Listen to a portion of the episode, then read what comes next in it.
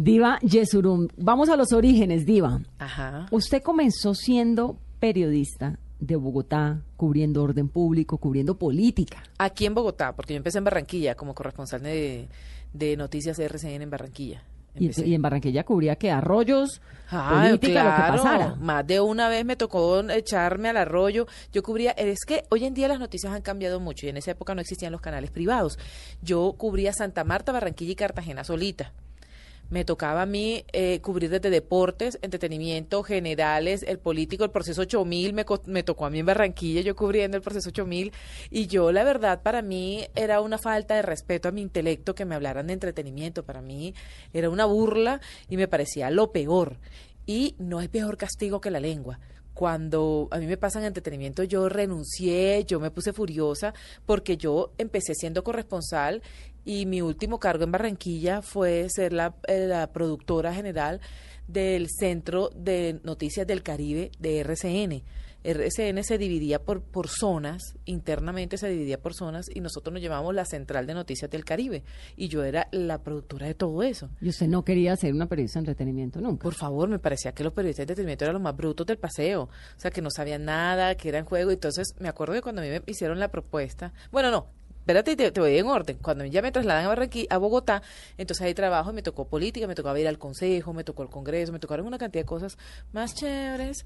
Entonces, entonces, pero a mí me gustaba, en ese momento de mi vida, a mí me gustaba y me parecía atractivo, me parecía súper chévere estar y yo me moría por, yo decía, qué emoción aquí en el congreso, me parecía lo máximo, me tocó cubrir eh, cualquier cantidad de noticias de política. Bueno, cuando, cuando ocurre lo que ocurre, que me divide la vida en dos, que fue un, un problema que tuvo una actriz, que la cogieron, parqueó mal el carro y le dijo al señor portero, ay, ¿puedo dejar mi, mi carro aquí parqueado? Y ella dijo, y el portero le dijo, sí, claro, déjelo aquí parqueado. Y cuando sale encuentra el carro rayado, esa señora se engancha con el portero, la actriz es Lulibosa, muy querida, muy adorada, la adoro y la admiro un montón.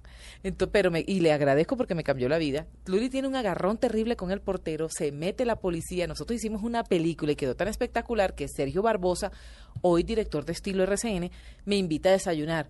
Y yo es que yo, te voy a decir sinceramente, hasta veía poquita cosa a los periodistas y yo decía, ¿yo qué voy a hacer desayunando contigo? ¿De qué voy a hablar yo con un periodista de entretenimiento? Entonces me decía, vamos, vamos a desayunar, vamos a desayunar. Y yo, ay, bueno, vamos a ver este que quiere. Cuando me sale diciendo, es que yo quiero que tú hagas eso en entretenimiento. Y yo, ¿qué? Estás loco, no estás ni tibio. Te voy a decir una cosa, Sergio Barbosa. Yo soy una periodista inteligente y leo el periódico, ¿viste? Porque ustedes no saben ni quiénes son los ministros, ustedes no saben nada. Ustedes solamente hablan pendejada. Y Sergio, no, no, no, no. Habló con Rocío Arias, que en ese momento era la asistente de Daniel Coronel. Que era el director. Que era el director de Noticias RCN en ese entonces. Y eh, me llamó Rocío Arias y me dijo, Diva, ven para acá porque no pruebas entretenimiento. Y dije, no, no, no, no, no. Bueno, finalmente probé, me quedó gustando y me cambió la vida. ¿Qué fue lo primero que hizo usted en entretenimiento? Chévere, que dijera esto me gustó. Bueno, eh, indiscutiblemente mi lanzamiento como diva, mi nombre coincidió mucho con un evento, con un evento que tenía como protagonistas a Andrea Serna, a Claudia Lozano, a Belki Arizala, Andrea Serna, estaban eh, eh, esta niña Castro, eh, estaban las principales modelos y el evento se llamaba Las Divas. Entonces me dijo Sergio Barbosa, tú vas a debutar ahí con tu nombre y tú como diva vas a ir a retarlas a ellas. Estaba Amada Rosa, era la época de gloria Amada Rosa Pérez. Que es hermosísima. Entonces, que es divina y que se acaba de casar. Entonces, y que llegó virgen al matrimonio. Bueno, bien. Entonces, sí. Diva, pero si ve que es que usted es mala sangre. no, ella que ella hizo una cosa de castidad ahí con el novio y duraron dos años sin el ajá, porque quería llegar casta y pura al matrimonio y totalmente válido y hermosa la situación, me parece lindo. Pero, Pero- bueno, pero te, te estoy echando el dato. Bueno, pero es mala clase, tiene su, su cizañita ahí metida. No, no, no, no, no, no, a la gente le gustan esos datillos que llaman. Pero en su vida personal es así. No, soy peor. No, mentira. no, no, no, yo no sé. O sea, yo sé cómo soy. No sé cómo soy en mi vida personal. Yo, yo creo que sí. Yo creo que sí, porque a mis amigos les encanta que yo vaya a las reuniones y cuente cositas. Bueno, y entonces estaban todas estas divas. Estaban todas las divas. Entonces yo fui a retarlas. Y resulta que cuando yo llego, yo fui a retarlas, considerándome una mujer inteligente que iba a retar unas modelos que a mí me parecían fatales. Fatales. eh, en ese momento, porque me parecía que la fama que tenían las modelos. Hoy en día la cosa ha cambiado, pero en ese momento las modelos eran bobitas, las modelos así se pensaba. Entonces, bueno, me fui para allá a retarlas y no me dejaron entrar. Y se arma la chichonera y supe armar esa chichonera yo al aire. Entonces salí diciendo que era el colmo, que era una falta de respeto, que las divas, era un evento de divas y a la única diva verdadera, porque yo podía sacar mi cédula y demostrar que soy diva, la única diva verdadera no la dejaban entrar. Saqué mi cédula, le mostré a todo el país mi cédula y O sea, usted hizo un lanzamiento fue con todas las de la ley, con polémica y prudente, todo. como es Sí, usted. discreto. Discreto, así Y- como usted. Y lo bueno del cuento es que las esperé a todas afuera y empecé a hacerles preguntas. Entonces me acuerdo que una vez le pregunté, que esa vez le pregunté a Amada Rosa Pérez a propósito, le dije, ¿usted qué opina? Eran preguntas como con doble sentido. Entonces le decía, ¿usted qué opina de Carlos Castaño, un hombre que le ha dado tanto amor al país? Y ella decía, "Ay, es un hombre maravilloso, es un hombre encantador. Y yo, sí, veo cómo son de brutas, le decía yo. Roncar por. Puedo trabajar de sol a sol. Puedo subirme hasta el Himalaya o batirme con mi espada para no perder tu amor. Puedo ser tu fiel chofer, mujer. Todo lo que te imaginas puedo ser. Y es que por tu amor volví a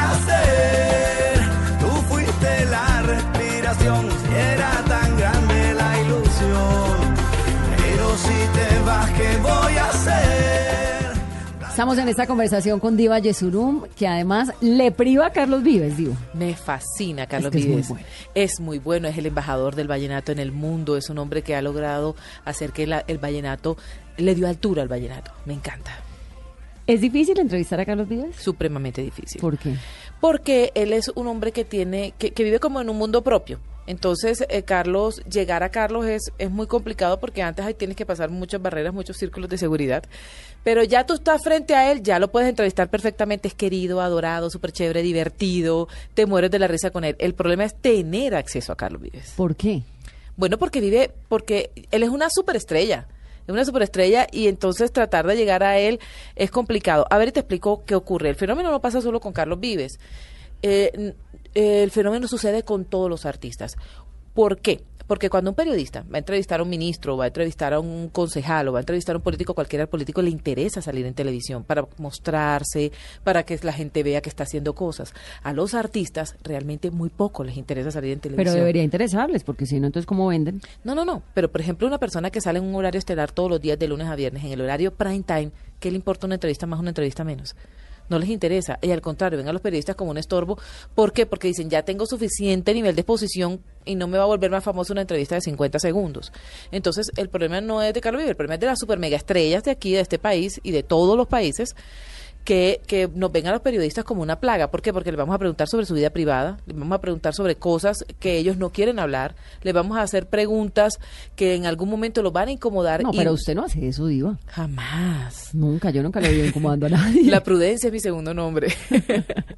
¿Cuál ha sido la entrevista más difícil que usted ha hecho, Diva? Bueno, yo he entrevistado muchos artistas a nivel nacional, a nivel internacional, pero eh, hubo una entrevista con eh, Woody Harrison que, ese, que hizo Zombieland en su momento y fui especialmente a México a entrevistarlo y el hombre me ha atendido descalzo, en Bermuda, acostado. Y yo le, ¿Acostado en dónde? ¿En la cama? no, no, no, en- obvio no. En una silla, o sea, nos, nos pusieron, estaba todo dispuesto para la entrevista, pero el tipo, éramos 500 periodistas alrededor del mundo, 500 periodistas de todos los continentes que fueron a entrevistarlo. Por supuesto, la entrevista número 150, ¿qué tan original puedes ser tú a la hora de entrevistar? El tipo ya estaba cansado, ya estaba aburrido las entrevistas, entonces me atendió con groserías, con eh, para la gente que no sabe quién es él, es él el que hacía de esposo de Demi Moore en Propuesta Indecente, el mismo que fue uno de los protagonistas de Zombieland. O sea, ese es un gran actor. Sí. Es un gran actor y ya el periodista número 150, el periodista número 200 y éramos 500, ya les sabía a cacho lo que le fuera a preguntar. Entonces, el tipo todo ahí literalmente aplastado en la silla y yo le preguntaba, por ejemplo, ¿en qué consiste tu personaje? Es un personaje chévere. Ah, sí, gracias, buenas. Continuemos. Eh, la película, ¿cuál es el mayor atractivo de la película? Míratela. O sea, No, pues de un simpático. de un simpático. Y entonces, No, pero yo la hice y le saqué cosas y todo, le pregunté y tal, y ahí rompí el hielo y no sé qué y tal, y hablamos y salió la entrevista, pero, pero era complicado, era complicado. Y otra vez un, un Fito Páez, que él me, no me acuerdo qué le pregunté yo, realmente no me acuerdo la pregunta, pero el tipo me ha invitado al cuarto. Entonces, si quieres, vamos y lo hacemos en mi cuarto. Una cosa así. Yo dije, ¿qué, qué? Entonces, claro, yo me puse verde, morado, azul, amarilla, de todos los colores. Y, imagínate eso. ¿A usted qué la intimida, Diva? Porque usted intimida a mucha gente, pero ¿a usted qué la intimida? Eh, bueno, ah, sí, por lo general, yo no sé por qué intimido a la gente, pero yo intimido a las personas. Yo No, pues, ¿Cómo así que por qué? ¿Cómo así que por qué qué? No, no entiendo por qué. O sea, yo no entiendo por qué, porque es una mujer normal y corriente. Yo soy sujeto, verbo, predicado. normal Claro, pero como es incisiva, como es metelona, como pregunta cosas y publica cosas de la vida privada de la gente y todo eso, y es la periodista de entretenimiento más prestigiosa que hay en el país, que es capaz de darse cuenta de que Shakira está embarazada cuando la misma Shakira y su familia quieren esconderlo, pues obviamente eso intimida. Pero a usted, ¿qué la intimida? A mí me intimida, por ejemplo, un, un personaje que sea coqueto. Eso me intimida. Me intimida el, el- hombre liso que en la entrevista se quiera pasar más allá, me intimida. Y hay cosas, hay, yo le- si hay algo que yo le tengo mucho miedo es no llegar preparada a una entrevista. Por eso siempre procuro estudiarme la vida de la persona antes de que esa persona, de, de estar frente a frente a esa persona, porque, porque bueno, te da inseguridad, el hecho de no saber la vida de él, el hecho de no saber qué está haciendo. Entonces uno llegar a preguntar cosas que no sabe, eso me parece aterrador. Por eso siempre llego y el día antes me estudio, me estudio la vida de la persona, me estudio quién es, cómo es, los escándalos, todo, todo, todo, todo en lo absoluto. Y por eso muy rara vez pueden llegar a mí a acorcharme de las cosas, del personaje. Oiga, ¿y cómo le fue con Leonardo DiCaprio? Ay, divino, maravilloso. ¿Es así de guapo como parece? Mira, imagínate que es color durazno. El tipo se ve que se metió en la cámara esa de bronceo, se metió y es un duraznito. La cara es perfecta, es altísimo, la silueta es, ¿Es alto? Yo pensé que era... mide como un 80. No sabía que era tan alto. Sí, es alto, es alto, es muy atractivo y muy serio. ¿Es simpático o no? Sí, sí, sí, sí, sí, sí. Físicamente es un tipo muy atractivo y como persona él es simpático. Lo que pasa es que, bueno, en ese momento a mí me tocó entrevistarlo, eh, fue para la película El Gran Caspi. Entonces, me tocó entrevistarlo a él, a, a Toby Maguire, que hacía de, de Hombre Araña. No, pero espere porque es que ese es un capítulo aparte. Ah, bueno, listo. Vamos con DiCaprio primero. Bueno, DiCaprio, ¿qué te digo de él? Uno, físicamente es un hombre muy atractivo. Tiene un color de piel precioso. La piel se ve que se la cuidan como un bendito. Los ojos son divinos. La, la silueta es súper estilizado, es alto, el pelito bonito. Es muy, muy atractivo. Eso sí, súper serio. No deja que le tomen fotografías. Hay una cosa que la gente no sabe, es que cuando nosotros vamos a nivel a, in- a hacer esas entrevistas a nivel internacional, nosotros tenemos nada más acceso a cuatro minutos con el personaje. No podemos tocarlo, no podemos darle beso, no podemos pedir autógrafos, no podemos tomarnos fotografías, no podemos ¿Ni darle la mano? No, no, no, no. Si él te da la mano, tú se la das. Pero que uno vaya metiéndole la mano y que besuqueando al tipo y que no sé qué, cero, cero. Te van sacando de ahí. Bueno, pero al presidente de Estados Unidos uno lo entrevista le da la mano. Buenas, mucho gusto.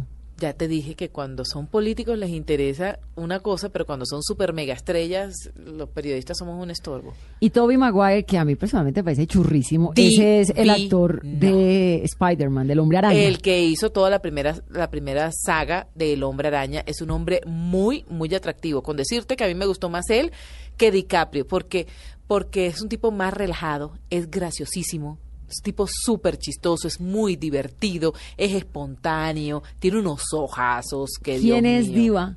El hombre más guapo de Colombia. No me conteste. Vamos a hacer una pausa y al regreso su respuesta. Es que tú sabes una cosa son ellos en televisión, otra cosa en persona.